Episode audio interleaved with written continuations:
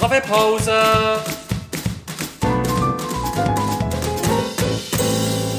Das ist der Podcast Kaffeepause vom Bernischen Historischen Museum. Guten Morgen und herzlich willkommen zur Kaffeepause. Die heutige Pause verbringe ich mit der Susanne Martin. Susanne ist Kuratorin fürs Mittelalter, Skulpturen und Grafiken bei uns im Museum. Guten Morgen, Susanne. Guten Morgen, Carolina. Hallo. Wie manches Kaffee hast du heute schon gehabt? Gar kein Kaffee, ich trinke immer Tee am Morgen. Du trinkst immer Tee. Sehr gesund. Ähm, ja, seit mehreren Wochen beschäftigt uns Coronavirus ja schon. Uns und die ganze Welt. Da fragen wir uns vielleicht auch, was in der Vergangenheit schon für schlimme Epidemien und Pandemien in der Gesellschaft waren und ähm, uns erschüttert haben. Dann zumal. Deswegen haben wir gedacht, dass wir heute mal ins Bern vor der Zeit nach der Pest zurückschauen und schauen, wie dann zumal vor allem mit der Kunst mit dem Tod umgegangen ist. Susan, du möchtest uns das Kunstwerk Totentanz vom Berner Niklaus Manuel vorstellen. Und was, was kannst du uns genau erzählen darüber, über das Kunstwerk? Ja, der Totentanz von Niklaus Manuel ist ganz berühmt, aber mhm. er existiert nur noch in Kopien. Ja. Es war eine Wandmalerei, die an einer Friedhofmauer aufgemalt war, sind lebensgroß. Mhm. Und Totentanz war ein Bildthema, das man eben kennt, seit das die Pest Europa heimgesucht hat. Pestzeug hat es vor allem im mittleren 14. Jahrhundert gegeben und dann immer wieder bis ins Spätmittelalter. Und der Totentanz zeigt eigentlich, dass alle Menschen vom Tod abgeholt werden, ununterschiedlos.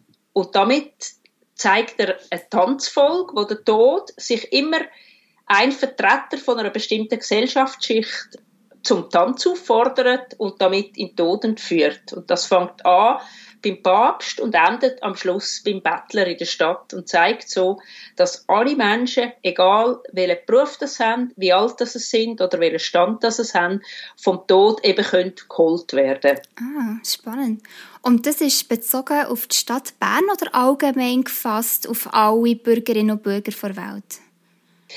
Es ist so, dass eben die Bilder vom Totentanz die hat es als eine Reaktion auf die Erfahrung von dieser grossen Seuche, wo man als Pest bezeichnet. Mhm. Und es gibt Totentänze in ganz Europa, wo man nachher immer wieder an verschiedenen Orten aufgemalt hat, in den Kirchen, auch eben im öffentlichen Raum. Ja. Oder man hat sie auch als Bücher können kaufen, damit man sich die Heim das immer wieder vor Augen führt. Das ganz Besondere an dem Totentanz, der in Bern existiert hat, ist, dass dort alle Figuren so dargestellt sind, wie wenn es wirklich direkt aus dem Leben von der Stadt Bern herausgegriffen worden wären. Also man mhm. hat, die Figuren haben zeitgenössische Gewandung, man sieht also ganz genau, der läuft so um, wie der Händler rumläuft, der läuft so um, wie der Söldner rumläuft, oder die Frau läuft so um, wie eine Prostituierte in der Stadt rumläuft. Also es ist wirklich ein Bild von der zeitgenössischen Gesellschaft. Mhm. Und das andere ist, dass man auch Wappen von berühmten Berner Familien auf diesen Darstellungen gefunden hat. Das heißt, es ist wirklich eine Art wie lebensgroß ein Auseinandersetzen von, oder ein Eindringen vom Tod in die gegenwärtige ähm, bernische Gesellschaft. Und darum ist das Werk für die Stadt Bern schon von einer ganz besonderen Dringlichkeit gewesen. Ja. Und äh, die Totengestalten, haben die ja auch eine Form bekommen oder haben die auch jemand personifiziert? Der Tod ist ein Skelett, das als Skelett kennzeichnet ist, aber bei jedem ähm, Bild wieder ein bisschen anders aussieht. Also es gibt weibliche Tod, es gibt einen männlichen Tod, es gibt einen Tod mit Musikinstrument, mit einer Trommel, mit einer Flöte und man kommt den Eindruck über, dass jeder Mensch seinen eigenen Tod hat und dass der mhm. Tod auch mit jedem Partner anders stanzt. Manchmal ist es so wirklich eine Grausamkeit, wo er sich irgendwie lustig macht über sein Gegenüber. Manchmal ist es so ein ganz feines und zartes, verführerisches Tänzchen, das er macht. Manchmal ist er hinterlistig, also er ist ungeheuer vielfältig, wie der Tod sich mit seinen Gegenüber auseinandersetzt. Wow. Und die Totengestalten im Tanz, die sehen wir ja bei uns auch im Museum, kann man die beobachten. Genau. Wir haben, ich habe gesagt, das war lebensgross aufgemalt an der Friedhofsmauer in Bern. Im mittleren ähm, 17.